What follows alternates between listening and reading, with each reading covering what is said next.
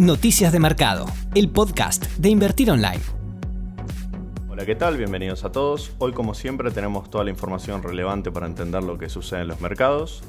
En el plano internacional del episodio de hoy vamos a hablar sobre la publicación del PMI del sector de servicios de China y Europa, que llevó a una reacción positiva de los mercados. También se dio a conocer el desempleo de la región del euro y las cifras de despido del sector privado de Estados Unidos.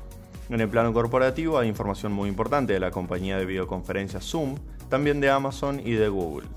En cuanto al sector local, realizaron comunicados Allsim y rebajaron la calificación crediticia de IRSA. En cuanto al sector macro, se publicó la recaudación tributaria de mayo, vamos a hacer mucho hincapié ahí, y también están las estimaciones de consultoras privadas acerca de la inflación del mes pasado. Se dio a conocer el PMI del sector servicios de China y Europa. El país asiático tuvo un fuerte rebote ante las medidas de levantamiento del confinamiento, subió de 47,6 a 54,5 puntos y se ubicó en terreno expansivo por primera vez desde enero. Además, se trata de la mayor suba mensual desde octubre del 2010. En lo que respecta a la zona del euro, el índice continúa en terreno de contracción, aunque subió hasta 31,9 frente a las estimaciones de 30,5 y viene de los 13,6 de abril, que había sido por lejos la lectura más baja desde que comenzó la encuesta a mediados de 1998. Aún así sigue siendo sigue estando muy lejos de los 50 puntos que separan el crecimiento de la contracción.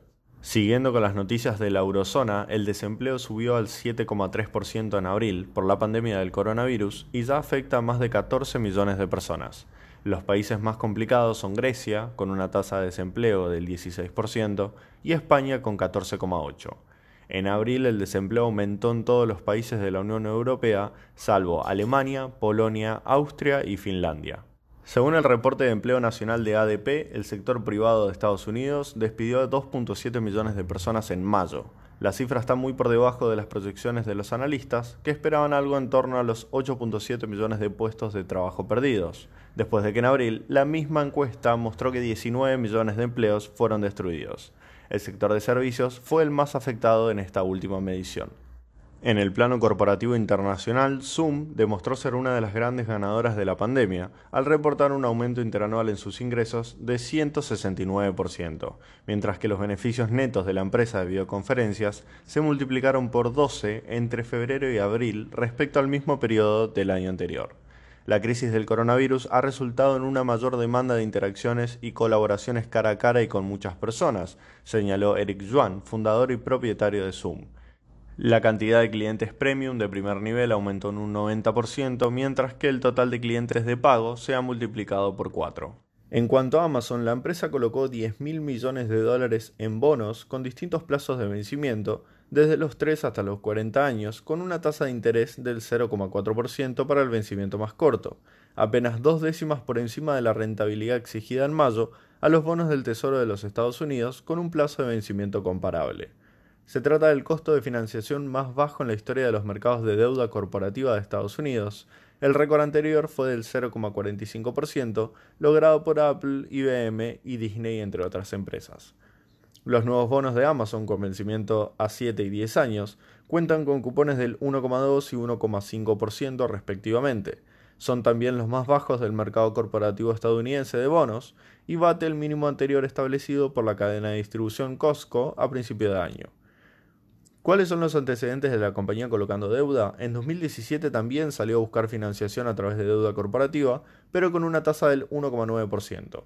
Ese dinero fue utilizado para comprar la cadena de supermercados Whole Foods, enfocada en comidas naturales y orgánicas.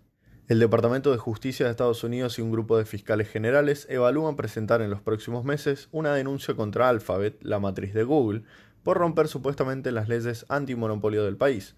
Gran parte de las investigaciones llevadas a cabo giran en torno a sus prácticas de publicidad por Internet, puesto que la compañía es dueña de la herramienta que se utiliza en la cadena que conecta a los anunciantes con las plataformas en las que se publica la publicidad. La noticia no generó mucho impacto en la cotización de la acción, que opera un 0,5% abajo. La cementera Olcima Argentina reportó una ganancia superior a los 2 millones de pesos en el primer trimestre del 2020, lo que representa una caída de casi el 100% con respecto al mismo periodo del 2019 cuando la compañía registró una ganancia de 1.329 millones de pesos. Las ventas cayeron un 27% en términos interanuales para, en los primeros tres meses del año, mientras que el resultado operativo se redujo en 6 puntos porcentuales. Además, el resultado neto se vio afectado por una mayor carga impositiva, lo que llevó a que la ganancia por acción sea de un centavo, comparable con la ganancia por acción de 3,78 pesos del primer trimestre del 2019. Por otro lado, la calificadora de riesgo Standard Poor's rebajó la calificación crediticia de las obligaciones negociables en dólares de mediano y largo plazo en escala nacional de IRSA Inversiones y Representaciones. La calificación de estos títulos se modificó de BB- a CCC- con tendencia negativa. Este cambio se produjo por los grandes vencimientos de deuda que la compañía debe afrontar antes de fin de año, sumado a una liquidez debilitada producto de la cuarentena nacional obligatoria. La recaudación tributaria se desplomó en mayo, los ingresos fiscales aumentaron solamente un 12,4% con respecto a mayo del 2019, lo que significa una caída en términos reales superior al 22% para la recaudación. La caída se explica por la fuerte depresión económica que generó la cuarentena, la recaudación proveniente del cobro del IVA registró apenas un incremento del 3,6% con respecto al año pasado, mientras que los precios aumentaron un promedio del 45% en el periodo, lo que nos muestra lo deprimido que está el consumo. El impuesto a las ganancias y el impuesto a la seguridad social también registraron fuertes caídas en términos reales, mientras que los derechos de exportación registraron una caída del 35% nominalmente, que si lo medimos contra la inflación, la caída real es muy superior y termina de explicar el derrumbe en la recaudación de mayo. Según consultoras del sector privado, la inflación de mayo estará entre el 1,6 y 2,2%, manteniéndose cerca de la cifra arrojada en abril. Esto se debe principalmente a las restricciones del aislamiento obligatorio social y preventivo, sumado al congelamiento de las tarifas de los servicios públicos. De todas maneras, los analistas advirtieron por una aceleración en el mediano plazo a medida que las restricciones se flexibilicen, se empiece a acortar la brecha entre el tipo de cambio, se retomen las paritarias y se descongelen las tarifas de los servicios. Te esperamos en la próxima edición de Noticias de Mercado, el podcast de Invertir Online. Para conocer más información visita nuestro sitio www.invertironline.com y encontrarnos en nuestras redes sociales.